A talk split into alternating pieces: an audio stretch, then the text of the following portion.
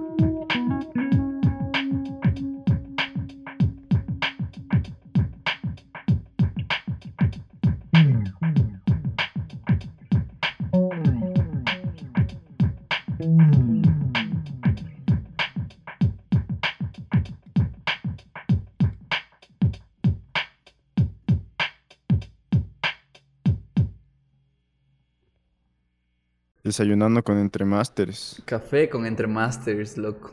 Café con Entremasters. Buenas mañanas con Entremasters.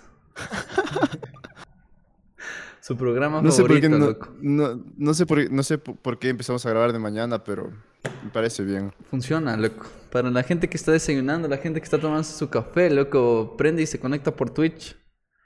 Ya que hablamos de Twitch, también creo que es momento de anunciar esto a la comunidad. Y estamos haciendo streams por Twitch. Por lo general son martes y jueves a las nueve y media de la mañana. Nos pueden encontrar en Twitch como entre raya baja masters. Ya. Y eso, loco. ¿Qué más te puedo contar, hermano? Venía, venía preparado con algunos temas. Loco, mis sueños, así. ayer y hoy he soñado cosas. O sea, la noche de hace dos noches y la noche de ayer si hace sentido lo que acabo de decir. Puf, mis sueños han estado todos arrebatados, loco. Y no sé por qué. Y, trato de descifrar por qué, loco. Y creo que también pienso en, en, en por qué sueño estas cosas. Y creo que el nivel de sueño que tengo, o sea, de mis sueños que tengo es el nivel de cansancio que llego a tener, cacha. Porque... ¿En serio? Ajá, loco, este último, eh, ya te digo, la noche del domingo y la noche del lunes eh, puf, hermano, agotado. Así 10 de la noche yo en la cama sin poder ya ni respirar del cansancio, hermano. Así. Ajá. Y de ahí mis sueños se salen de control, loco. Mis sueños son todos ahí trambólicos, así. Todos. Todos trambólicos, pero ya nada, loco. Hay veces que. Pero te ha pasado, aquí va mi pregunta, loco. Y también les pregunto a todos, así. Eh, ¿Les ha pasado que que se sueñan algo y en el sueño algo les molesta y se levantan con ese como mal sabor, así como que mal genios, molestos, se levantan como que, ¿por qué soñé eso? Y de cierta manera también te levantas molesto, así, no sé, ¿te ha pasado? A mí me ha pasado que, estoy que me asusto de que el sueño es real, pero después me levanto y siento, que eh, no es real, o sea, me doy cuenta que no es real. un sueño. La anterior vez, la anterior vez, creo que la anterior semana me pasó que soñé algo que en el sueño me despertaba y seguía en el sueño, ¿cachas? Entonces me despertaba y preguntaba que si era real lo que soñé y me decían, sí, en realidad es así. Entonces me maltripeaba y me pasaba como tres veces en el mismo sueño, así full, full profundo ese sueño, loco, sueño sobre sueño, pan. Y, y después me levantaba full aliviado de que no era verdad, así. Pero, pero de levantarme con el, es que yo no he soñado que me he peleado con alguien, verás. O que sea algo full desagradable que me haga enojar, así. Más me hace asustar, que es, verdad. Eso es lo que, el sentimiento con el que me levanto más.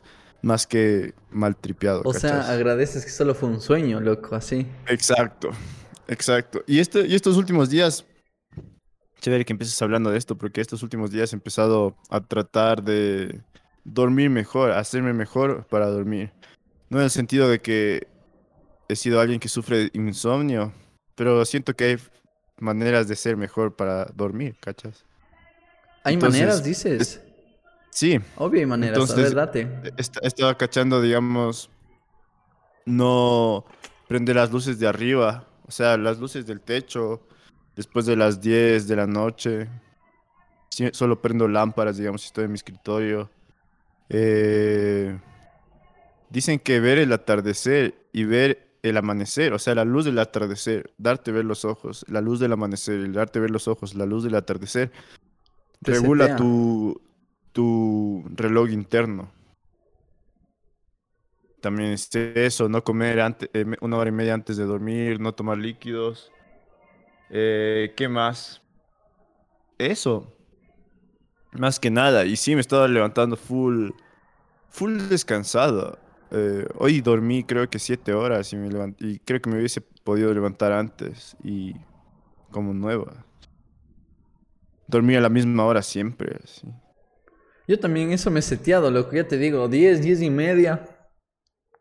Oye, yo esto de la lámpara lo he estado haciendo inconscientemente y empecé a hacerlo porque de cierta manera me acostumbré así. O sea, ya no prendo las luces del techo, sino solo prendo mi lámpara, lo que es una lámpara con luz amarilla, así. Entonces, ese tipo de luz es cálida también, loco. Hay veces que saco mi libro, me leo tal vez unos 20, unos 25 minutos, leo un libro. Pero ya en, en ese estado en donde preparo mi cuerpo para ya es hora de ir a dormir, loco. Y esta, al principio es como tratar de hacer costumbre y después ya se hace hábito, cacha. Entonces, exactamente. Ajá, entonces yo todo esto lo, he estado haciendo full inconscientemente. Lo que me sorprendió full ahorita que acabas de decir esto de de que hay como el procedimiento este para ir a dormir y el de la lámpara, el de no tomar agua. Y, y, cacha, y cacha que el, mm, dos, tres generaciones la tenían un poco más fáciles porque digamos ellos tal vez no tenían tanta luz durante todo el día como nosotros tenemos. Entonces prendían velas así o prendían Petromax, que son esas como cosas que tienes como que andas cargando y tiene como una lucecita dentro y es como aceite, creo que funciona. Esa nota te daba te hacía que tu cerebro ya sepa que va tienes que dormir, así es una luz más tenue como tú dices. Ajá. Entonces yo creo que yo creo que no había tanto problema para dormirse antes, porque por, lo, por eso mismo ahora tenemos tantas pantallas, tanta luz que nos, que nos, que nos da todo el tiempo. Y, y dicen que eso de la luz eh, de arriba del techo tiene una explicación. Dicen que nuestros ojos como que tienen un detector justamente por eh, que detecta la luz que viene de arriba de ti, como la luz del sol, pero en, la, en, de noche no es la luz del sol. Entonces detecta eso y piensa que es todavía temprano. Por eso dicen que algunos hasta ponen luces abajo para que no piense que es todavía día. Y tu cerebro ya se, como tú dices, se te para ya dormirse. Qué loco. ¿Y qué más me gusta, loco? Y creo que también me gusta dormir así full, full cobijado, así tapado hasta donde, hasta donde más se pueda. Y y de ahí como que me caliento, lo que me descobijo. Y de ahí sí toda la noche así como que en un estado neutro, así. No sé. Pero me encanta dormir, loco. Ese es otro, ese es otro gran pero, así. Me encanta dormir, loco. si fuera por mí, duermo 10 horas, me levanto, desayuno y me vuelvo y me acuesto y me duermo otra vez, así. Como, como deporte, así. Mi papá se sorprende, loco. Mi papá es una persona que se enoja full. Me dice, ¿cómo puedes dormir tanto? Que no sé qué. Y esa es una pregunta que yo, también me hago todos los días, loco. ¿Cómo puedo dormir tanto? Así no. No, no, lo sé. Yo me acuerdo que dormía así, como tú dices, justamente en la misma rutina cuando sabía que tenía universidad después de unos 20 días, ¿cachas? Cuando había vacaciones. Tocaba. Tocaba, ajá. Pero ahora ya no sé. Es, es raro esta etapa de vida, porque es como que. Es como. Yo una vez vi un meme que decía antes estabas preocupado por los profesores, ahora estás preocupado por salvar tu vida, algo así. Salvar las materias, ahora te preocupas por salvar tu vida. Y en cierto sentido, sí, porque a la final ya no es nadie que te presiona, sino eres tú el que tienes que buscar alguna razón para levantarte. Porque si no encuentras una, no, no te vas a levantar nunca. O sea, o sea, te vas a volver a dormir de, nuevo siempre, así. Pero ¿qué Siento te digo? yo y perdón que te corte, loco. Y a mí me ha organizado full el, día y la, y la, vida de cierta manera esto de tener que venir a la, a la oficina, loco. O sea, suena mi alarma 7 y 40, de ahí pongo otra alarma 8 y 8 y 5 sé que tengo que estar en la ducha, así.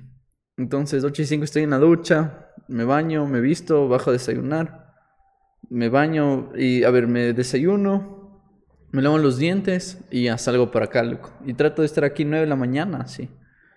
Que digo, o sea, no es todavía las 8, así. Creo que, creo que, creo que cumpliría o, desbloquearía un logro cuando llegue a mi oficina a las 8 de la mañana, loco. Ahí sé que ya dejé de ser un uno más y creo que ya subí de nivel, así, cuando ya esté aquí a las 8 de la mañana, así. Pero la, veo complicada, loco. 8 de la mañana me suena demasiado temprano, así. 8 de la mañana ni siquiera todavía sale el sol, ¿o qué?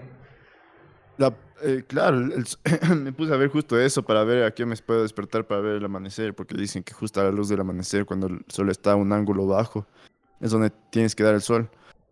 Y yo, y dicen que aquí en Quito al menos sale a las 6 y 20 de la mañana. Tempranazo. Pero eh, me parece, me parece chistoso porque justamente estamos con el mismo horario casi. Ajá. Yo también me estoy levantando 5 para las 8 me levanto. Hago mi- toda mi rutina de meditación y escribo hasta las 8 y 40. Me, me visto, me arreglo, desayuno hasta 9, 9 y 5 y 9 y 10 ya estoy aquí, igualmente en mi oficina que está arriba de mi casa, sí. Básicamente lo mismo. Y estaba, estaba planeando, digamos, tener esta rutina unas dos semanas y después bajarle una hora, sí. Y levantarme en vez de no. 7.55, 6.55. Ja, Ya te digo, loco, 8 de la mañana suena una hora en donde ya eres grande, así. ¿A qué hora tienes que estar en el trabajo? 8 de la mañana, así. Ajá. Es que ¿En serio? ¿No es 9 de la mañana que siempre entran? ¿O es 8 de la 8 de mañana? la lo- o no sé, no sé. Aquí en realidad cuando trabajaba con otro arquitecto entraba la- entrábamos a las 9. Pero las instituciones, instituciones públicas creo que abren 8 de la mañana, lo que igual las instituciones financieras, si no estoy mal. Ajá, no sé, aquí ya saben que no hablamos con, con cosas certeras, así que investiguen, averigüen antes de hacer sus Estaba trámites. pensando, estaba pensando eso de, de 9 a 5 porque ah, creo que hay una canción de rap que esa línea justo se me, se me, se me pegó que dice algo de 9 to 5. Y yo por eso tengo entendido que es desde las 9 hasta las 5 que todo el mundo trabaja. Pero tal vez eso es en Estados Unidos y Y aquí es eh, otra nota de- funciona, y aquí es otra nota. Oye, Pero pe- medio feo que sea eso de 8 a 5. Yo preferiría que sea 9, Es que es de 8 a ocho. 4. 9, 10, 11, 12, 1, 3, 4 y 5. Ajá. Si entran a las 8, trabajan 9, 10, 11, 12 y 1, salen a la 1 y entran a las 3 otra vez.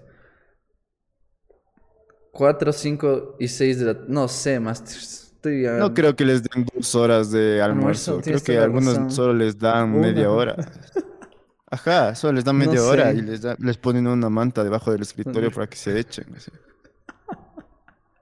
Tienes toda la razón. Yo creo que es de loco. 9 a, de 9 a 4, creo. O, no, no, que, perdón, de 8 a 4. Pero sabes lo, yo, yo lo quisiera. Y sí, sí dijeron una solución para que no se haga un tráfico de shit, digamos al menos aquí en la capital. De que sea escalonado los trabajos. Entonces algunos entren a las 8, otros 8 y media, otros 9, otros 9 y media, así. Dependiendo, así cómo se acomoden más. Para que no entren todo el mundo en un, al mismo A tiempo. las ¿cachai? 9 y todos salgan a las, a las 5, así. Uh, Ajá, exacto. Ajá. Y que se Y trate... los colegios también. Tú cuando estuviste en el en, en- en intercambio, ¿cuándo entrabas al, a al colegio? 7 y 50 en la mañana, loco. ¿En serio? Yo entraba a 7.50 en la mañana, loco, en los Estados Unidos, sí. Ajá. Y había veces que nos daban la primera hora libre, loco. Creo que una vez al mes nos daban la primera hora libre, entonces entrábamos eh, 8 y 50. Ajá, y había veces que también nos daban el fifth period, eh, nos quitaban el fifth period. Entonces teníamos, el cuarto period era lunch y el quinto ya era clases, pero el quinto también nos quitaban y nos extendían el recreo. Ajá. No sé, ajá. Me parece full razonable esa hora. Yo entraba al colegio, creo que ya estaba en el colegio seis y media, pero comenzaban las clases a las siete, por alguna razón. Claro, yo, también cuando estaba aquí en Ibarra, loco, siete en punto, así, siete y cinco te cerraban el portón, hermano, fin. El que se le ocurrió ese horario eh, eh, no tiene mi respeto, creo yo. Oye, es que a las, a las 8 creo yo, verás, entrábamos 7 y 50 y la clase en sí empezaba a las 8, así, pero siempre te dan estos 10 minutos de, de cambio de clase hasta que medio lleguen, se acomoden, saquen los libros. Entonces, ajá, 7.50, 8 de la mañana me pareció una hora pepa, loco. Ajá. Incluso si es que llegabas... Buena hora, ajá. Ajá, incluso si es que llegabas a las 7 de la, de la mañana, el colegio estaba en obligación de darte el desayuno. Entonces ibas a la cafetería y te daban huevos, te daban pan, te daban un yogur. Desayunabas, loco, hacía, tal vez hacías un deber y de ahí entrabas a la clase a las 7.50 de la mañana. Ajá, loco, así. Eso de desayunar sería una cosa full chévere de, de implementar. No, no sé si les de, no sé si les de los recursos aquí, creo que ese es el mayor problema. Pero... Pero sería chéverazo, imagínate desayunar con tus panas al principio de cada jornada. Y, Es como que ya te seteas el cerebro para aprender. Mientras que cuando entras así tempranazo, entras todo aturdido, loco. aturdido, ajá. Ajá, aturdido, esa es la, creo que la mejor forma de describirlo así. Porque algo más, loco, para ya cambiarnos de... Ah, compré un pájaro, pues, loco. Ajá, la gente que, que no escucha, compré una cacatúa. Es una ninfa, sí. Y este es un animal full curioso, loco, porque las aves por lo general ya, como estábamos hablando hace un rato, así, las aves por lo general ya cae el sol y se acomodan, loco, o sea, eh, por lo general un pájaro siempre duerme en lo más alto, así, para que nadie le moleste y estar siempre pendiente, siempre alerta. Entonces yo le hice como que un spot sobre mi tele al pájaro, así. Mi tele está empotrada en la pared. Entonces sobre la tele le hice un spot, así, como que le acomodé, le puse unas cobijas, algodón, así, para que esté ahí todo abri- abrigado, así. Pero me parece full chistoso, loco, porque ya comienza a caer la noche. Ajá, seis y media, seis y media, seis y cincuenta, y el man como que ya busca volverse a poner ahí arriba, así. Y claro, ya cae, ya cae la noche y el man se duerme así. Y si yo le trato de agarrar y llevarle a otro lado cuando ya es pasado las siete, siete y media, ocho, es súper mal genio así. O sea, se, es como que le cambio el mood, así es como que le cambio el, el- set del cerebro por completo. Entonces, le cuesta volver a rebobinar y darse cuenta que no le voy a dejar dormir, cacha. Suponte, e- esto, esto lo digo porque un día, creo que era sábado, así sábado o domingo en la noche, tenía que venir a mi oficina y dije, chuta, qué pereza ir solito, aparte hay veces que me da miedo estar aquí solito, entonces dije, le voy a traer a mi pájaro, loco. Y le traje, y le traje, ya te digo, siete, siete y media de la noche, así, y el man como que le veía que cabeceaba y como que quería acostarse a dormir. Y yo como que no, así no te duermas, ven, eh, quédate conmigo. Le paraba aquí en la parte del micrófono, le traje también un... Tengo...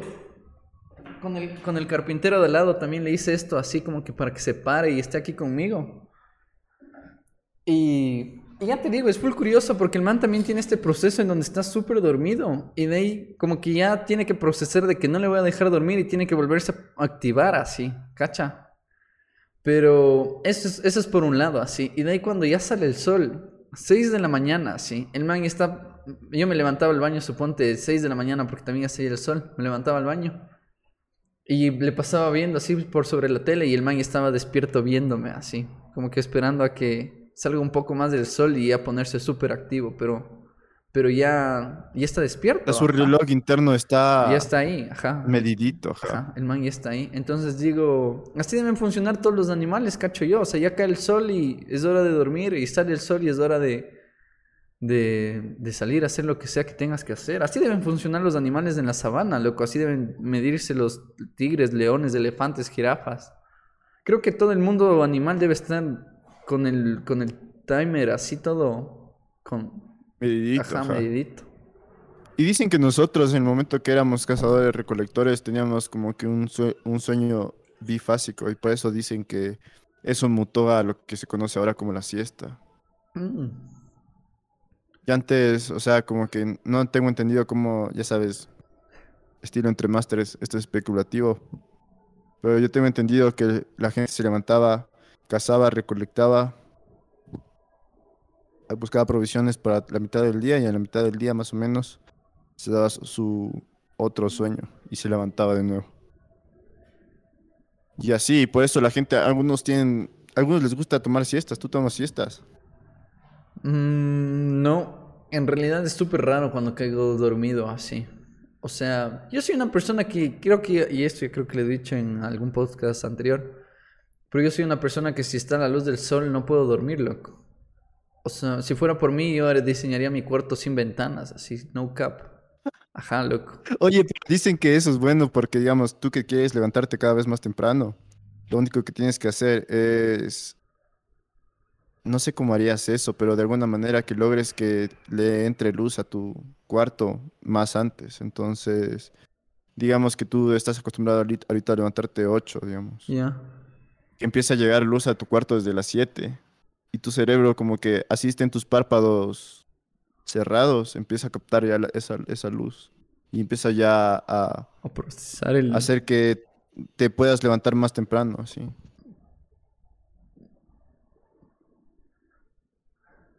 Sí, pero yo tengo, yo tengo aquí una anécdota, ¿sí? Cuando era niño, que tal vez tendría unos 12 años, o sea, esto hace, hace rato. Mis papás, mis papás creo que cumplían algún aniversario, lo conocí, y el punto es que nos llevan de, de paseo en un... ¿Cómo se llaman estos? Eh, no es buque ni bote, es como un crucero. Cero. Ajá, un crucero, loco. Y mis papás cogieron la habitación chévere en donde ellos sí tenían como que vista al mar y a nosotros nos tocó el camarote en donde, en donde es el camarote del centro, entonces ya no tenemos luz, cacha. O sea, ¿cómo los cómo El que no da hacia ningún, hacia ni, ni, ni estribor ni, a- ni otro, ajá, ningún no lado sé. del barco. Ajá, exacto. Loco, y ya f- 10, 11 de la noche terminamos de comer, como que habían actividades que hacer ahí mismo en el crucero, pero ya, entramos a la habitación, loco, cerrábamos esa puerta y no entraba luz, o sea, de verdad lo que es no entrar luz. Y ya, entonces el cerebro igual ya, ya procesaba que no había luz y caías en coma, loco. Y de ahí te levantabas al baño así, y de ahí ibas al baño, regresabas. Y no entendías qué hora era, porque la percepción del tiempo se va por completo cuando es de noche, loco. O sea, cu- cuando no hay luz se va la percepción del tiempo por completo. Y de ahí solo escuchábamos a mi papá así golpeando la puerta. Ya levántese, como que ya son las 10 de la mañana y ustedes dormidos, así. Y de ahí abríamos la puerta y la luz así, pero como que si el mundo se acabara, loco. Y de ahí nosotros, qué raro, así, loco, como que, ¿en dónde estamos? Pero ya te digo, full loco. Increíble cómo, cómo es fundamental para nosotros el sol, loco. O sea, lo, lo importante que es la luz solar, así como para... Hasta para tener percepción del tiempo, loco. La percepción de- de las cosas, así. No sé. Percepción del tiempo, vitaminas. El, la última vez que fue el neurólogo me dijo que tengo que darme el sol si quiero tener... Aunque después leí que eso tampoco es vitamina D, que es otro tipo... O sea, es beneficioso, pero no necesariamente estás teniendo vitamina D si te das el sol en el cuerpo. Pero bueno, el man me dijo que ah, estamos acostumbrados a todos a andar con ropa, ¿sí? Y Camines en que- calzoncillo, loco. Ajá, que me haga dar el sol sin camiseta, digamos. Ajá. Dicho y hecho, pana. Todas las mañanas me puedes ver eh, como, como Le Corbusier pintando así desnudo por, en, la, en, la, en la terraza. ¿Has visto esa foto de Le Corbusier así? Y regresa a ver a la cámara en calzón blanco. En, un calzoncillo blanco. La plena. Buena, loco. No, tan- no tanto así, pero sí me dejo dar el sol unos 20 minutos. Bien Y creo que me estado haciendo, me he estado haciendo bien porque me hace más. Ya, ya no, ya desde hace fechas ya no en- entro en el mood de acostarme así de nuevo a la, a la cama y creo que eso también es bueno. Debe haber alguna correlación con eso, pana, de, de- de- de dejarte dar el sol.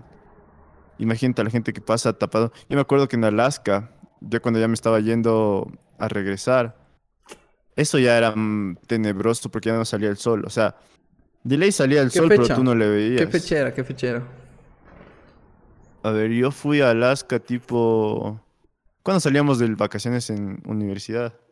Mayo, inicios de junio. Finales de mayo, inicios de junio. Ya, yo fui de junio hasta... ¿Y cuándo entramos a la universidad? Agosto, agosto 22, 21, así sabíamos de entrar. Entonces yo me vine ya agosto 5, digamos, creo. Ajá, por ahí. Ya agosto 5 se estaba terminando el verano allá en Alaska. Y ya las mañanas parecían 5 de la tarde aquí. O sea, de mañanita no había ya nada de sol y de noche era una oscuridad, pero No. ya las, la, la figura de los árboles parecía solo sombras, así, solo sombras negras. Y veías sombras negras y como es todo árboles, veías full sombras negras. Y caminar de noche ya se, ya se hacía ya otro, otro nivel de oscuridad, así. Y después ya eh, el invierno ya es todo oscuridad, ¿cachas? Oscuridad completa por cuatro meses. Creo. ¿Sabes cuántos? En invierno Alaska no tiene luz, en lo absoluto. En absoluto, creo. Porque Sí, cuando todavía era verano era como tarde, pero era como si fuera, eso te digo, seis de la tarde, así, la, de las mañanas. Porque yo tengo, yo tengo este recuerdo de mi intercambio. Cuando. ¿Qué es? Es verano, otoño, invierno y primavera, ¿no es cierto? Otoño es cuando se caen las, las hojas de los árboles, ¿verdad? Ajá, no sé, I don't know. Ah, Pero- sí, sí, ajá, otoño es sí, cuando se caen sí. ojos. Loco, me acuerdo que ya empezó otoño y ya los árboles, pero todo súper drástico, loco, como que pasó verano y en una semana, o sea, verás, unas tem- unos calores, loco, creo que 85 Fahrenheit, 90 Fahrenheit en verano, así hervía, loco, un calor que bestia, horrible, así. Y de ahí empezó otoño, pero súper raro, loco, como te digo, súper drástico los cambios climáticos, o sea, el, cambio de season, así. Como que verano, y de ahí una semana, un- una semana en el proceso en que es otoño, y de ahí empezaron los vientos, loco. Full viento, así, también ya no salía el sol, sino ya todo era como más nublado. Y de como que ya se cayeron las hojas de los árboles, y una semana otra vez de lapso, y un invierno, loco, qué bestia. Y el sol ya no salía, el sol ya salía, ya te digo, 9, 10 de la mañana y se ponía 4 de la tarde, loco. Ajá, 9, 10 de la mañana y 4 de la tarde se acababa el sol. Me acuerdo que yo iba, yo iba caminando al colegio, loco. Y porque mi casa al colegio eran como decirte unas 5 o 6 cuadras de distancia, así. Pero, claro, yo viví todo ese proceso en donde iba caminando sin, sin chompas, sin nada. Loco, iba en shorts y camiseta, así. Iba a caminar al colegio. De ahí viví el proceso en donde me ponía una chompa, loco. Y después ya tenía que ir puesto botas, dos medias, un, un como calentador, un calentador, un jean, eh, un como buzo térmico, una camiseta y un hoodie, loco. Y gorro, porque si no las orejas se me congelaban, así. Ajá, entonces tuve que vivir todos esos procesos, pero súper drástico, loco. Así como, ¿cómo te digo? O sea, estaba bien, como que el clima se estabilizaba y de ahí, pum, una de una semana a la otra, loco, invierno, así. Y de ahí como que el, el invierno ya se templaba y de ahí de una semana a la otra primavera, así. Full, full, no sé, loco, full así. Full marcado, Ajá. full marcado de ley. Ajá, ajá. no sé. Pero... Y, y hacer tus actividades debe cambiar full en- en- cuando, cuando cambia. Yo siento que hago lo mismo todo el año aquí. Sí, Aunque, aunque creo que sí me he dado cuenta que estos, o tal vez porque ya tengo la mente, eso me estaba poniendo a, a pensar hoy, que digo que estoy siendo más productivo últimamente, capaz porque mi cerebro ya se está acostumbrando a que estas temporadas entro de nuevo a la universidad y se, ya te toca. ya me toca. Siento eso, que, creo yo. Y algo tiene también que ver que agosto también hay sol, capaz. No sé, pero siento que estoy siendo más productivo estos últimos días y capaz que es por eso, que mi cerebro ya está diciendo, estás, es como que estarás en la universidad de nuevo. Oye, eso es full cierto, loco. Yo también siento que agosto, septiembre y octubre son unos meses prime, loco. No sé por qué. Es, es una temporada del año en donde digo, buena temporada, loco. O sea, el clima es... Ajá, no sé, el sol es full... Ajá, no hay calores extremos. No hay días malos. no hay días malos, loco. Todo es, todo es estable, así. Es full cierto, No hay días loco. malos, me suena como una canción de trap, así. Pero...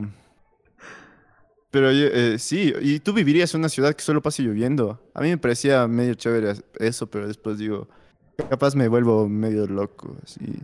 Vivir tipo en Seattle o London, digamos.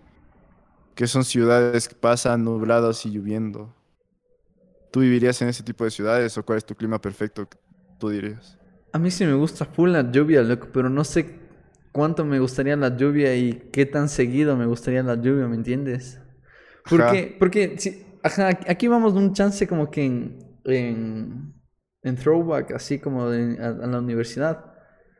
Hay una temporada en la universidad, al menos en Quito, donde las lluvias son, puf, loco, todas las tardes. Y me acuerdo había una temporada en taller que llovía todas las tardes, loco, o sea, de, de lunes y justo a de la hora del taller. Y justo a la hora de taller, loco.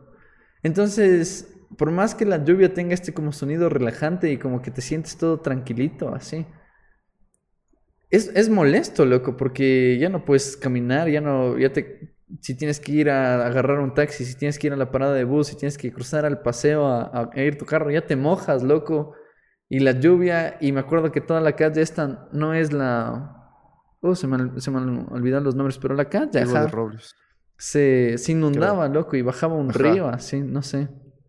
Entonces, Yo creo que la lluvia es chévere cuando tienes que pasar en la casa, digamos. ajá, Cuando tienes que pasar en la casa es chéverazo la lluvia, ajá. Pero, pero eso digo, sí se dificulta para, para las actividades y sí te pone un mood que no necesariamente me molesta, pero no sé qué, qué fuera si fuera todos los días lluvia, lluvia, lluvia, lluvia. Creo que últimamente he estado más valo- valorando más el sol últimamente. Y eso que no salgo tanto, pero eso te digo, es como que he estado apreciando más lo que hace la luz al cuerpo. Y digo, este clima está bien. yo, No sé si aguantaría un, un clima desértico, pero así de sol constante, así ya que sea molesto y seco. Yo me acuerdo que fui a, a Washington una vez y esa nota era Washington en verano. Y esa nota era... Parecía que mundo, salía el, el calor desde abajo, así.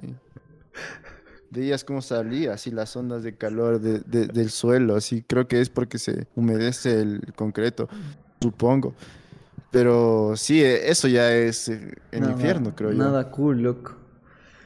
¿Qué? Algo más te iba a decir, loco. Ah, y todo esto de que hablamos del sol, loco. Desde que compré mi pájaro y le enseñé a volar así. Es un cague, loco. Es un animal que me parece... En mi opinión, un pájaro es más chévere que un perro, pero ustedes no están listos para esa conversación, loco. Uh, Ajá, te loco. mandaste un tweet, un, un tuit polémico ahí. Sí, una loco. opinión no, una opinión no, ¿cómo saben decir? No tan popular, creo yo, ajá. No están listos para esa conversación, loco, la plena. Y. Y como te digo, loco, el, el pájaro, ya te digo, como son animales que, que se rigen full a la luz solar, así. Desde, no sé, loco, como, como te digo, el clima no ha estado perfecto, como que siempre amanecía nublado, amanecía frío, full ventoso, entonces le veía al pájaro así, loco, como que en estado de, como que estoy, estoy despierto, pero estoy invernando, así como que calientito, loco. Pero ya esta semana como que aquí al menos el clima en Ibarra se ha compuesto. Entonces, ¿cómo, te digo? Loco, sale el sol y este man abre las alas así. Se, como que se estira. Le dicen así calarse, loco. Como que se limpia. Y de ahí como que está listo para volar, loco. Entonces como que le hago volar y el man vuela alrededor de mi casa, así. Como, como halcón, así. Y, y es un cague, loco, porque es un animal que también vuela full rápido, así. Como... Ajá, es un, es un ave, loco, no, no, no tengo idea. Ah, no, mentira, sí hice Pero- research. Pero, pero ya te cacha, digamos, Sí, ya te cacha cuando llegas. Sí, obvio. Y sí, es como un perro que te va a saludar. No, así o- no. Ajá, así no. La verdad es que así no. ¿Para qué, para qué mentirles, loco? Pero... Más, más independiente, es como Ajá. un gato, pero es ave. Ajá. Y, y su- y eso sí, es súper atento. Suponte, suena un ruido algo raro. Y como las cacatúas tienen esa cresta, sí. Suena algo que, que, no sé, algo como que les llama la atención y se, y se, ¿cómo te digo, loco? Como que se pone Como que se activa. Ajá, como que se pone al- modo alerta. alerta, sí, y para la cresta, loco, y se queda callado y como que en- enfoca lo que se movió, así. Entonces como que se asegura de que ya todo esté bien, como que el perímetro esté bien y vuelve a sus actividades, así, como que vuelve a seguir molestando, haciendo lo que sea que tenga que hacer. Pero ya te digo, lo que es full chistoso porque también ya vuela full alto, así. O sea, vuela, ya te digo, tal vez sus buenos 10 metros de altura, 10, 12 metros de altura y vuela lejos, loco, o sea, vuela lejos. Y como le enseñé a responder al pito, entonces yo estoy pitando así, pip, y él me responde el pitido, loco. Entonces él también pita de regreso. Entonces es como que le voy rastreando, loco. Entonces yo pito y él pita y me ubico más o menos por dónde está, así. No sé, me parece... Ajá, es... Suponte, eh, ¿qué te digo? Les llevé a, a- Mi hermano Nicolás corría una, una carrera de bicicletas, así. Y les llevé al- a, la, a, la, a la meta, así. Y habían unas 100 personas, loco, y yo con mi pájaro aquí en el hombro, así caminando. Y todos viéndome así como que... ¿qué? Es que... no- ¿Cuándo en la vida has visto una persona que camina con un ave así? Ajá, nunca. Entonces yo caminando con mi pájaro, loco, y de como que le digo, ya, te voy a hacer volar, así. Le digo a mi pájaro, loco. Le doy la charla de motivación antes de, de, que emprenda su vuelo, así. Le digo, ya, te voy a hacer volar, así. No te, como que, no te vayas, así, como que quédate por aquí. Entonces le pongo y yo me cam- camino, loco. Tal vez camino unos 15 metros, ajá. Y de ahí le pito, loco. Y de ahí como que solo salta así. Salta y comienza a volar, loco, hacia donde mí. Entonces como que ya le veo que viene hacia mí y yo me salgo corriendo en el sentido opuesto, loco. Y como que se da la vuelta y comienza a volar full alto, loco. Y de ahí comienza como que a hacer, como circunvalar, loco. Como que circun- circunvala por encima de mí.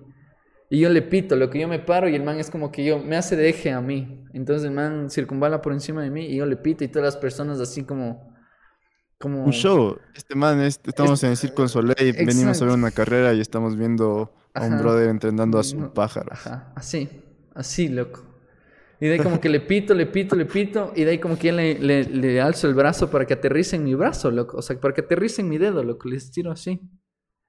Y cae en mi dedo, loco. Y todos así como que, qué loco, así. Y los niños chiquitos salen corriendo hacia donde mí, loco. Y me dicen, ¿cómo se llama? Ajá, loco. Así, ¿cómo se llama? Y la acarician, loco. Y yo le doy de comer así. Entonces digo, no sé, loco, como que me parece algo, algo que no se ve todos los días. Me parece, ya te digo, es un animal super pilas también, así como... Es, Full es- inteligentes. ajá, es inteligente, loco, es un animal inteligente, así. Y, y responde, loco. Es como, yo le silbo y él me silba de regreso, ¿cacha? Entonces hay veces que yo llego a la casa y ya le silbo. Y él también me silba, entonces ya como que ya sabe que llegué. Y de ahí le voy a ver. Ajá, es como... Son los pájaros que remedan. Este man no, no Este- habla. estos no remedan, ajá. Eh, los que remedan son los loros. Los lo- Pero debe ser como familiares para Primos que digamos, hermanos, te cache, cacho el, yo. te cache el, Primos hermanos. el, el silbido. Ajá. Primos hermanos. Y. Pero eso sí, lo que dicen que ya los loros están en otro nivel de inteligencia, sí. Igual los guacamayos. Ya son animales que ya tienen un IQ superior a este de las cacatúas, así. Son animales que se les pueden serio? enseñar más cosas. Igual hablan sobre los, los halcones, loco, y ya las aves. Ajá, que- es que no, no estoy seguro a qué, a qué rama responde un halcón o un. Es que no son. Animales rapaces pueden ser.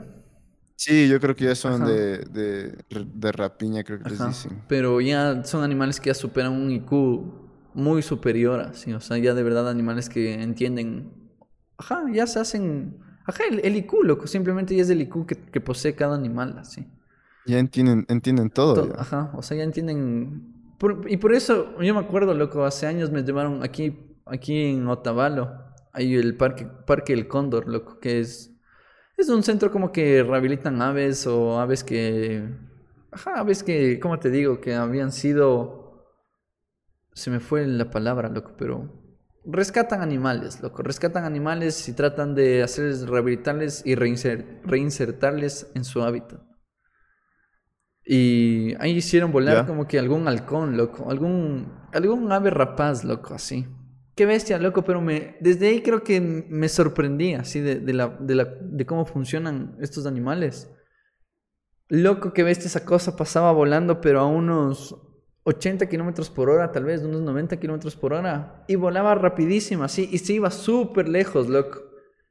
Y el señor, el, el- el adiestrador, como que le pitaba y la cosa se daba la vuelta así, pero gigante, también era un ave grande, loco. Sí, grande, grande, grande. Y le pitaban, loco. Y de ahí como que le daban de comer, le pitaban. Me acuerdo que le hacían que dé la pata, eh, le hacían que se dé la vuelta. O sea, ya como bien adiestrados, así, animales que, que ya... Ajá, creo que ya en la Y práctica, ya está. loco. Ajá, se adiestran bien, loco. Y entonces, ya te digo, loco, yo creo que un, un, ajá, un ave bien entrenada es full inteligente. Oye, pero las, las tú tienes cacatúa, ¿verdad? Ajá. Las cacatúas, si no están viviendo con seres humanos, ¿dónde viven? O los manes ya son a- a- domesticados y No, los manes no pueden vivir eso- en otro hábitat. Eso también leí. eh, las cacatúas son originales de Australia, loco. Y viven en, en bandadas, loco. Ese es el... Ese es el... ¿qué El es? natural de los manes. En, bandadas, loco. Ajá. Entonces son como las palomas, así por decirte. Ajá, son como las palomas que también viven, son animales que viven en, en, grandes grupos por lo general. Entonces las cacatúas, al menos de estas que tengo yo, que son las ninfas, son animales que viven en, en bandadas. Pero ya con el tiempo les domesticaron, loco. Y eso, aquí es otro facto que me parece full loco, que dicen que, que suponte una cacatúa que ya es domesticada y se, por cosas de la vida se te escapa eh, son animales que no sobreviven, loco, porque no tienen ese instinto de supervivencia. Obvio, de ley, o sea, como, como esos animales que están en cautiverio también, digamos, no les pueden recitar, recitar a un, no sé, a un tigre que, que ha crecido toda su vida viendo seres humanos. Ajá. ¿Dónde, no, tiene el instinto, pero no... no... No tiene idea como... No sé, loco, ya tal vez no tiene ni siquiera el instinto así. Yo creo que tienen el instinto, pero no la práctica. No han vivido eh, ese, no, han, vivido ese ambiente hostil del mundo natural, porque el mundo natural es full. Dame dos. Y Ave Master, así, no, me acuerdo de qué hablaba, loco, pero. De las cacatúas, pana. Pero ahorita sí pasándose de cuáles andamos. Mm. Estaba pensando.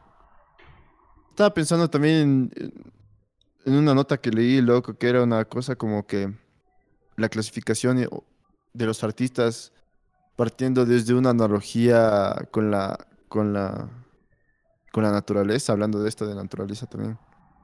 Y es que este, este brother que, que le he leído bastante, Tomás Araceno, decía que el, el man veía a los artistas como tipo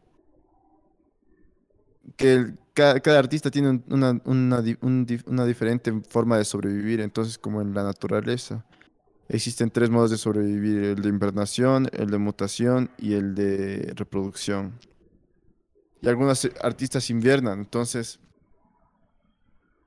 hay esos artistas que, digamos, hacen su arte, pero no son reconocidos en su tiempo, pero siguen haciendo su arte porque saben que alguien les va a descubrir. Entonces Van Gogh puede ser ese, ese, ese, ese ejemplo.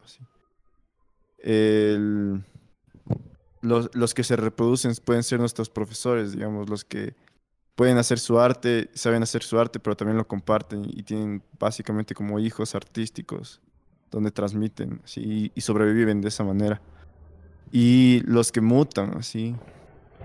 Y los que mutan son los que se pueden adaptar y dicen, eh, estoy subiendo videos y me parece que está funcionando subir videos y voy a subir videos y está pegando monetariamente, comercialmente y es fácil. O eh, está chévere hacer fotos y voy a seguir haciendo fotos porque me está funcionando a nivel económico. Entonces se adaptan y como que mutan para sobrevivir, así. Mutan su arte para sobrevivir a las demandas y, y al tiempo, así me parece muy chévere ese, ese, ese tipo, esos tres tipos de analogías de artistas. Y yo creo que a cualquier artista que te guste es como que sí lo puedes identificar en uno de los tres grupos, creo, sin etiquetar ni nada, pero creo que es como que es los artistas como que se reproducen son una buena analogía a la más bien dicho la naturaleza es una buena analogía para explicar esos tres fenómenos así. O sea, ¿Qué tan importante crees que es como humanos también saber mutar, loco? Es que a algunos les funciona mutar, a otros no les gusta mutar, así. Y también puedes, relacionar esto de mutar con tu zona de confort. Creo que sí.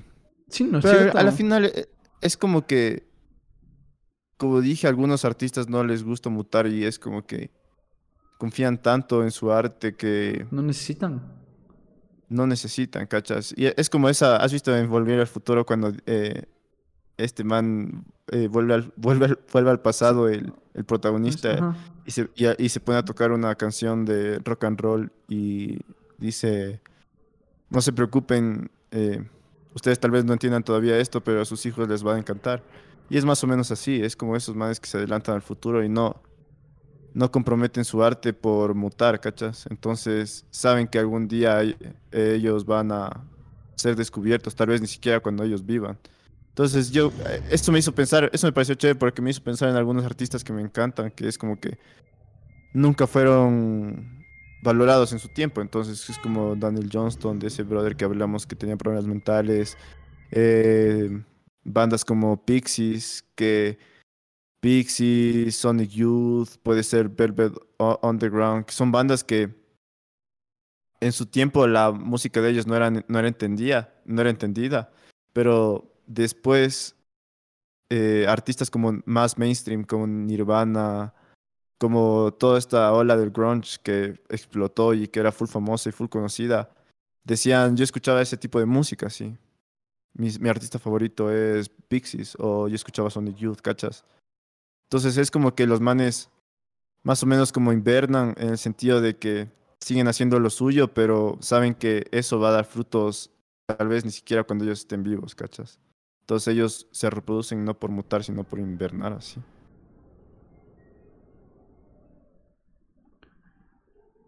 Pero ¿y, eso perdura en el tiempo o qué? O sea, es como hacer arte en donde te aseguras de que tal vez en ahorita no pegue, pero en su debido tiempo pegará. Y eso perdurará para siempre, porque habrá gente que se va a admirar del, del trabajo que en algún tiempo hiciste. Y Pero, y si sigo hablando así, hay full artistas, loco, que... Hay uno en específico, loco, que...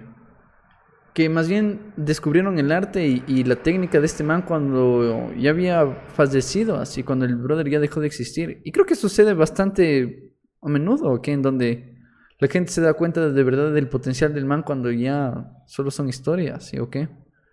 Ajá. Cachas, el man invernó, sí. Y. Y es. y, y, es como que. A mí me parece chévere ese tipo de artistas porque al final los más no comprometieron su arte a ningún rédito económico, a ningún rédito comercial, a no buscaron fama, sino sabían que eh, y Tomás Saraceno dice que Van Gogh es la historia de Van Gogh. Yo no tengo entendido específicamente cuál es la historia de Van Gogh, pero tengo entendido que el man vivió con una vida full austera, así.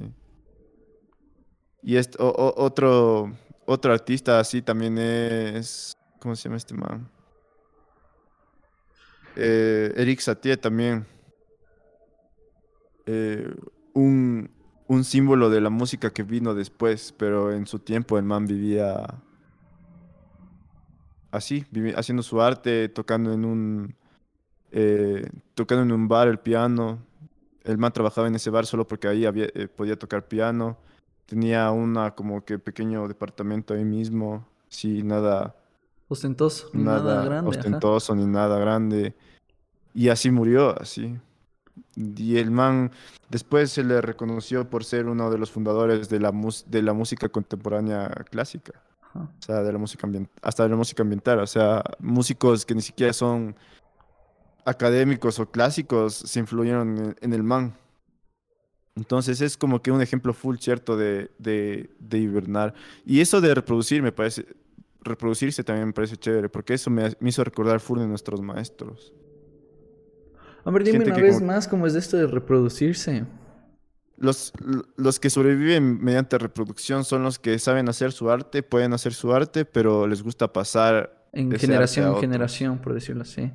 Ajá, exacto. Entonces, si te has dado cuenta que, no en el sentido de que eh, desarrollas una relación con un profesor, pero al final vos dices, este profesor es el que me marcó, en un sentido de que me hizo pasar, como que te pasó la antorcha, ¿cachas?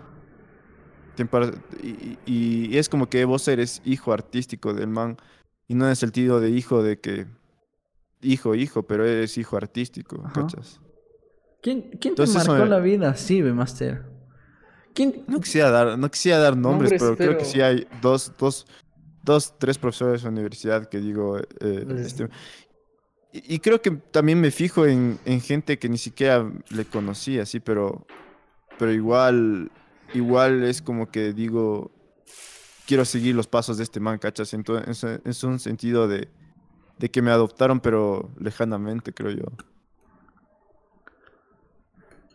Y cuando, y cuando tienes un maestro, aquí una pregunta. Cuando tienes un maestro, ¿tratas de seguir sus pasos o tratas de entender lo que él te quiere transmitir y de ahí tú lo, lo, lo estudias, lo analizas, lo, lo comprendes y de ahí das, y de ahí das tú como como tu plus a lo que te enseñaron o tratas de seguir haciendo lo que en alguna vez te enseñaron y estaba bien? Yo creo que esas dos cosas no son, no se contradicen, ¿cachas? Primero tienes que remedar y entender y después poder Proponer. avanz- avanzar, ¿cachas? Ese concepto también me pareció chévere, digamos, Nietzsche.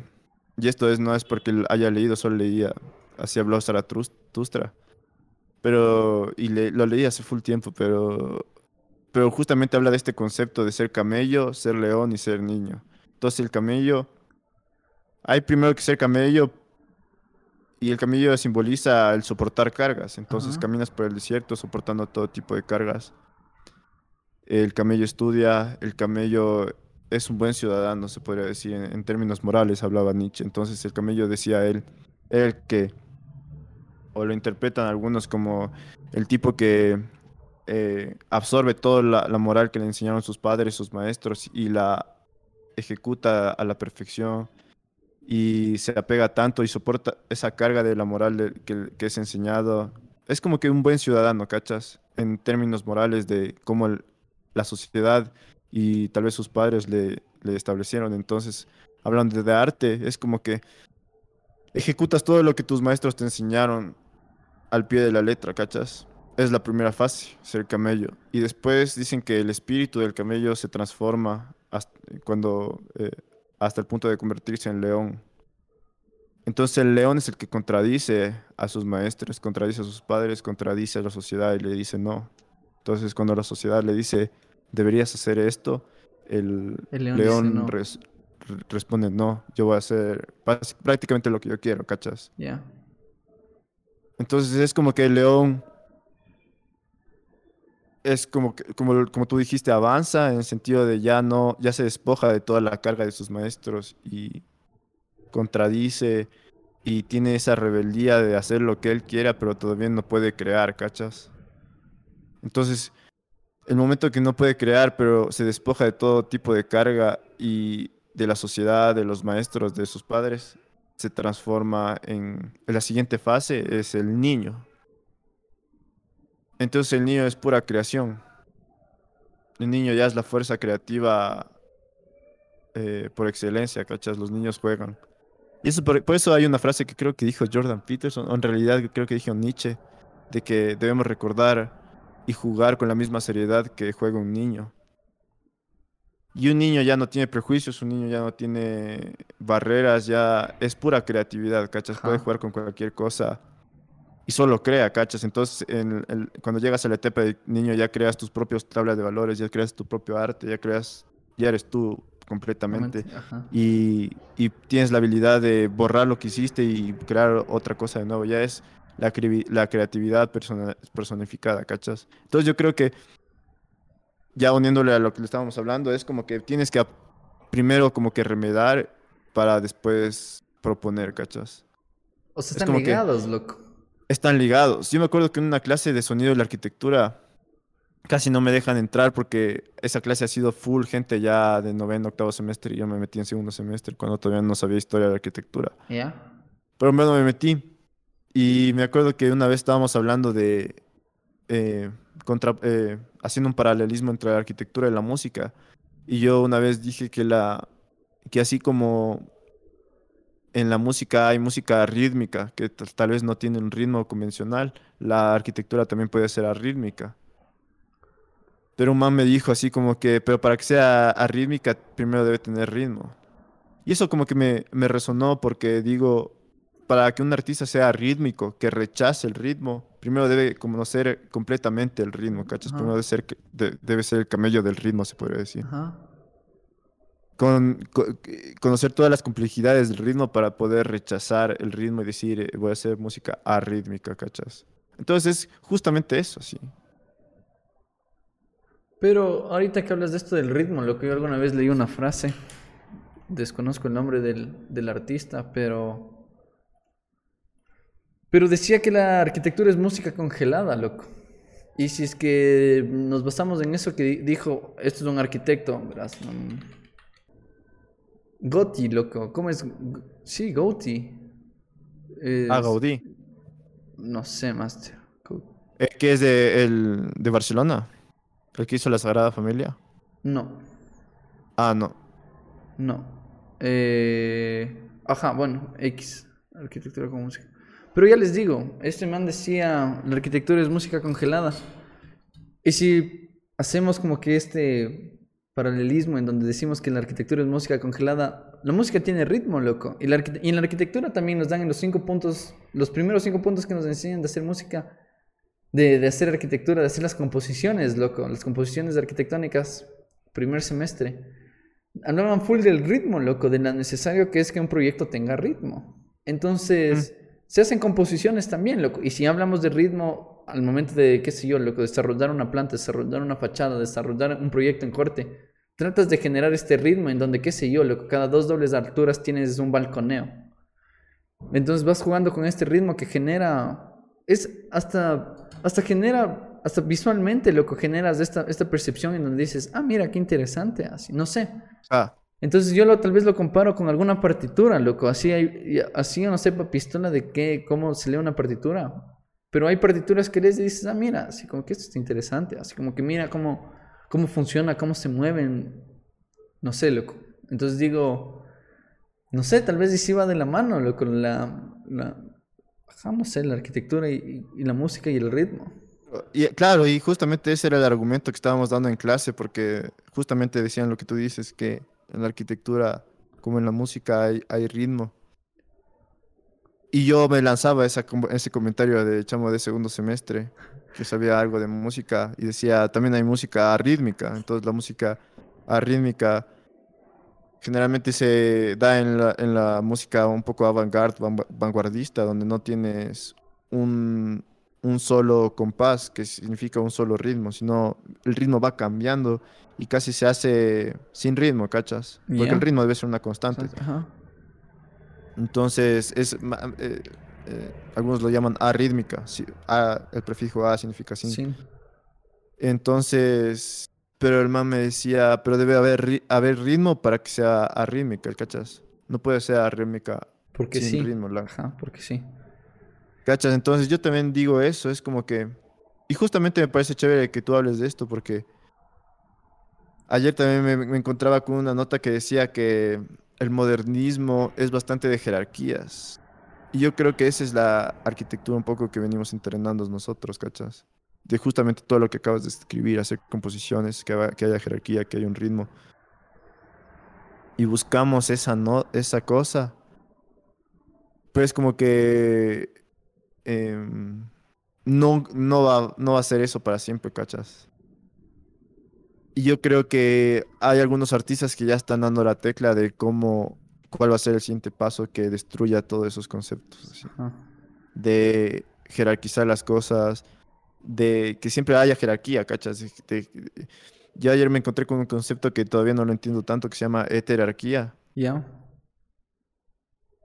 Y se usó para describir esta obra, verás, no sé si le puedes buscar en internet. Es de una obra de Tomás Saraceno que se llama eh, Gotitas. eh, eh, ¿cómo se llama?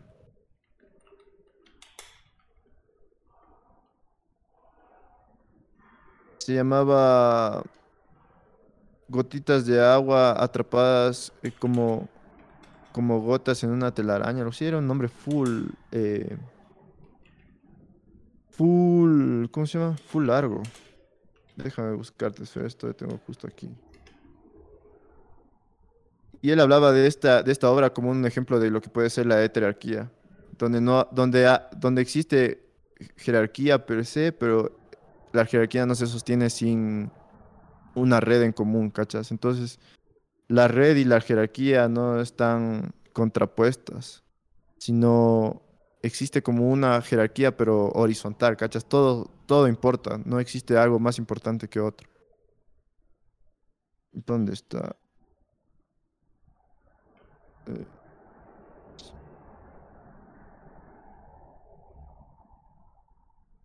Oye, me parece pero Ah, eh. fu- desde ya full interesante esto que acabas de decir, que dices que todo se sostiene con todo. Y estamos de cierta manera haciendo mal en donde tratar de dar una jerarquía cuando Exacto. esa jerarquía se basa en un todo, ¿cacha? O sea, esa jerarquía está por ahí por un todo. No, no lo sé, ¿ok? Verás, pon en el buscador esta que te, man- te mando ahorita.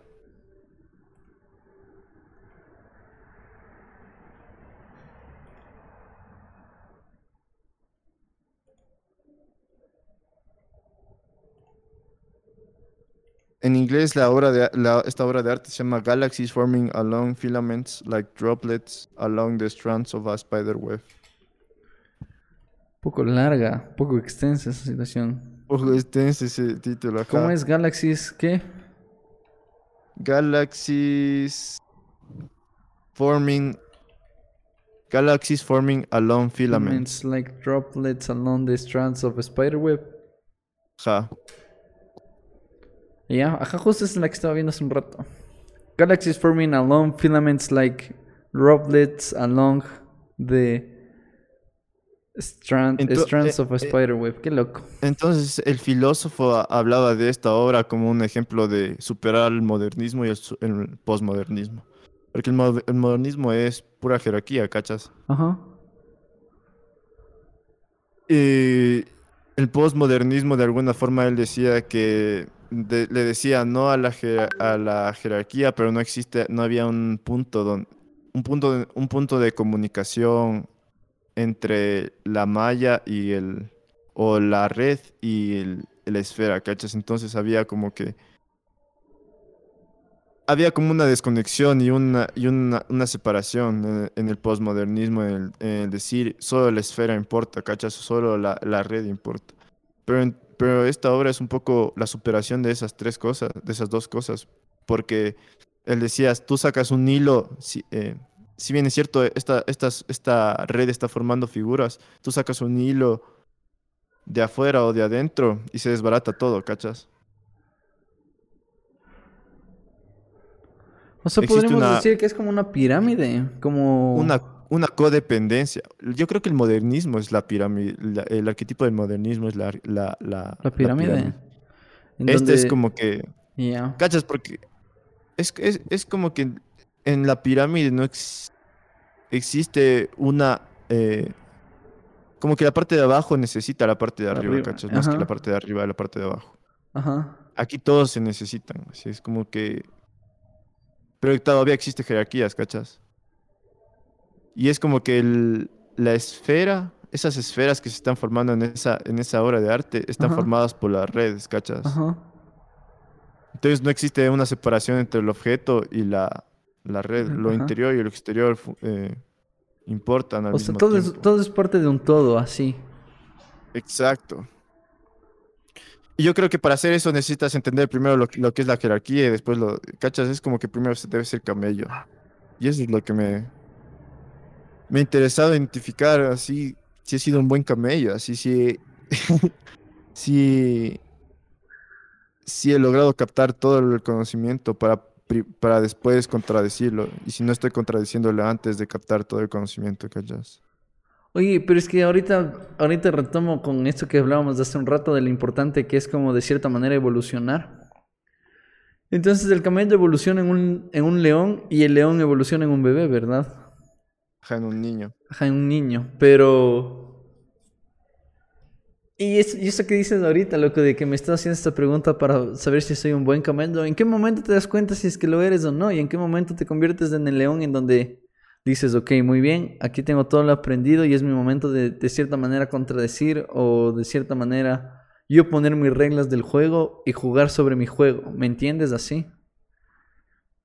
No lo sé. Sí, yo, yo he estado, justamente como el capítulo anterior, estábamos analizando un poco la sociedad un eh, intuitivamente y sin nada de especializaciones. Estábamos diciendo que yo, eh, la gente no contradice, pero yo siento que la gente no llega ni siquiera, la gente, incluyéndome yo, ni siquiera llegamos a ser camellos, ¿cachas? Y vemos gente eh, hasta llegando al final de su vida tratando de ser camellos. Ajá. Entonces es como que yo me ponía a pensar, es como hablando de nuevo de la, de la moral cristiana que existe aquí.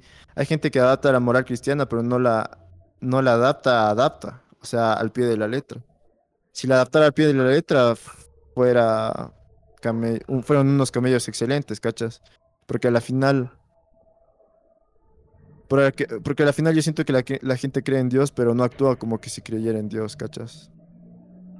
Y eso es no ser camello. Eso es como que un paso hasta convertirte en camello, pero no eres camello. Porque no actúas como si creyeras en Dios, solo crees en Dios. Pero son cosas dos, dos cosas diferentes. Totalmente diferentes. ¿cachas? Entonces, entonces es como que crees en la moral que te enseñaron tus padres, pero no actúas como que si creyeras, ¿cachas? Ajá. Entonces, el momento que actúas como si creyeras y actúas todo, es básicamente ser buen ciudadano, ¿cachas? Es, es básicamente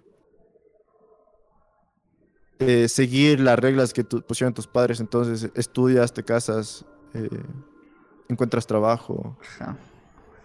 Tienes hijos. O sea, sigues la línea de lo que quisiera la sociedad, loco. ¿Ya? Exacto, ajá. El, Y- el estereotipo y- y de un ciudadano más, así. Exacto, el estereotipo de un ciudadano más es el camello, creo yo. Ajá. Pero hay algunos espíritus que creo que se anteponen y, son leones antes de que cumplan todo porque a la final entendieron todo lo que... Ya cargaron con todo, creo yo, ¿cachas? Entonces, es una buena pregunta para analizar y poner en contexto tu vida, creo yo. La vida de todo el mundo, eso es lo que me estaba preguntando últimamente, si, si estoy listo para contradecir o todavía me falta aprender a ser camello todavía, sí. Si ya he cargado todo lo que tengo que cargar, ese es mi punto. Pero ese, ese, ese punto de evolución me parece full hasta intrigante, loco. Como en qué momento me doy cuenta que ya soy un buen camello, loco, en donde ya tengo mi título de camello profesional y, y ya estoy listo para ser un león, así. ¿Por qué? Porque si lo sigo pensando así es como ir a estudiar, loco. O sea, es como hacerte una autoevaluación todos los días en donde dices qué hice hoy y qué puedo hacer mañana mejor. Ajá, entonces como de cierta manera es hasta hacerte un auto, es ser autocrítico, loco. Y una vez que ya alcanzas ese nivel en donde dices, ok, muy bien, eh, tal vez esta es mi forma de pensar, en donde ya mis estudios o mi forma de ser me, me dice que yo soy así. Subes de nivel, tal vez, no sé, loco, en donde dices, ok, muy bien, es mi momento de criticar, o tal vez es mi momento de dar mis puntos de vista ante qué se puede hacer. decir no. O de decir no y oponerte a lo que te enseñó el sistema, por decirlo así, por darle un nombre, loco. ¿No es cierto? Exacto, es, es como que es como justamente narrar la vida de, de todo mundo, pero a la final a veces me puedo pensar que la gente no es ni siquiera camello, ¿sí? Que llegan a viejos siendo camellos y no logran contradecir, sino a la final se sacrifican y, y, y el arquetipo del camello es el que se sacrifica por todo, ¿cachas? El camello soporta cualquier carga y Temperaturas, el- largas distancias, loco, sin tomar agua. Camina por el desierto sin tomar agua, ¿cachas? Lo soporta todo, ¿cachas? Ajá. Es como el arquetipo justamente cristiano, así, el, el- el que te sacrificas por el bien común, Ajá. prácticamente. Y, y digo, a- hay veces que todas tu, toda tu vida vas por ese sentido de sacrificarte por todo el mundo, ¿cachas? Y yo creo que Nietzsche se, re- se refería un poco a que el espíritu, tu espíritu desde tu interior, yo siento que ya es un poco ya cuando te conoces a ti mismo que ya dejas de ser camello. En el sentido de que ya te conoces qué quieres hacer y, y empiezas a decir. ¿Y a dónde quieres ir, tal vez, loco? Ajá. Ahora, ahora voy a ir y por... Un poco, y, y un poco ser león es como que hasta rechazar a, a personas, y no en el sentido de alejarte, sino como que cuestionar hasta todo, todo tu... Es como un cambio hasta de estructura social, así como que dices... hacer como una para- reforma, ¿qué quiero hacer yo? Una reforma, exacto.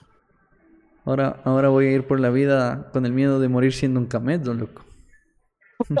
Exacto. Yo también tenido que existe esa posibilidad de morirte siendo, siendo camello y soportándolo todo. Y después llegar al final de tu vida y decir, hice todo lo que me dijeron.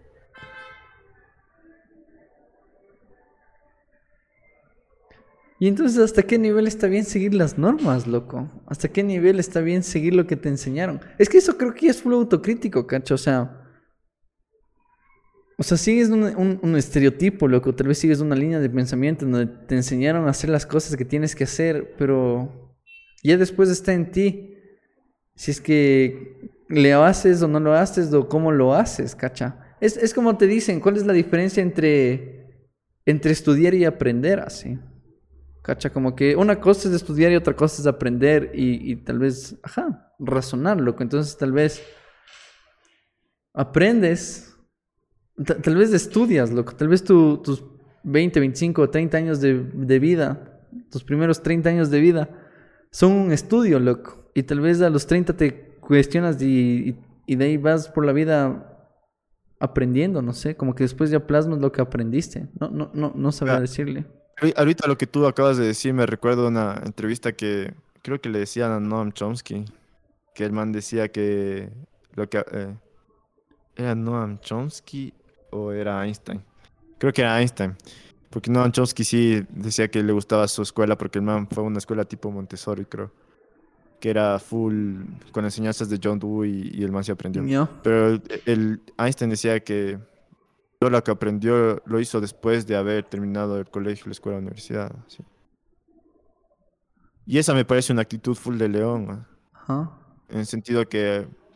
Porque al final yo me ponía a pensar, un niño de 7 años no tiene incidencia en decir, no quiero ir a la escuela, ¿cachas? O sea, al final, básicamente el sistema educativo al que estamos sujetos es en contra de nuestra voluntad. Todo el sistema está en contra de nuestra voluntad, ¿cachas? Ni siquiera yo nací y elegí participar de esto, solo me fui adap- adaptando, ¿cachas? Te tocó, loco. Ajá, solo me eh, dije, nací, dije, ah, así funciona la sociedad, se elige presidentes cada cuatro años, casi no sirve de mucho. O sea, es como que no me no acordé todo esto, ¿cachas? No es como dije, no, no es como que me dijeron, ¿quieres participar en todo esto? Es como que ya solo soy, ¿cachas? Soy camello a la final. Y es como que, yo siento es como que la actitud de León es a la final empezar a aprender por ti mismo, como tú dijiste. así. Pero Porque ya me- fuiste camello. Me parece raro esto, tal vez, del, del, de- del ser niño, loco. O sea, después de ser un león, convertirte en un niño. ¿En el sentido de qué? En el sentido de que tu creatividad está por todos los lados y de cualquier objeto, de cualquier cosa, de cualquier situación, puedes sacar algo de imaginación y puedes tratar de crear algo. En el plan de que. O sea, Yo creo que eso, eso del niño se ve en, full cultura. O sea, hasta en la cristiana te, dicen que solo los niños van a entrar al reino de los cielos.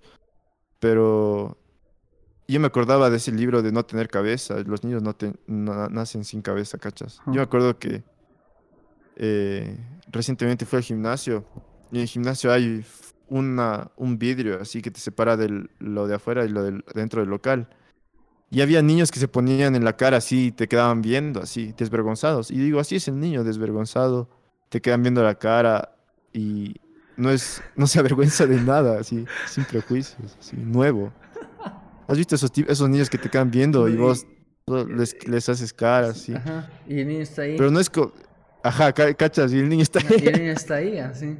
Sin cabeza, loco. Un niño no tiene cabeza, loco. Exacto, ajá. Y yo digo, así tal vez deberíamos ser, es la última fase del ser humano, así.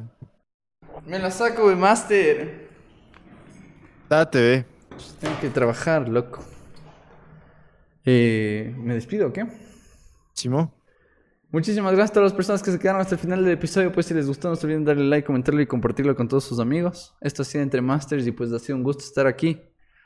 En el desayuno, ¿cómo es? Un café entre Masters con todos ustedes los Masters. Y no se olviden que ya estamos en Twitch, pues.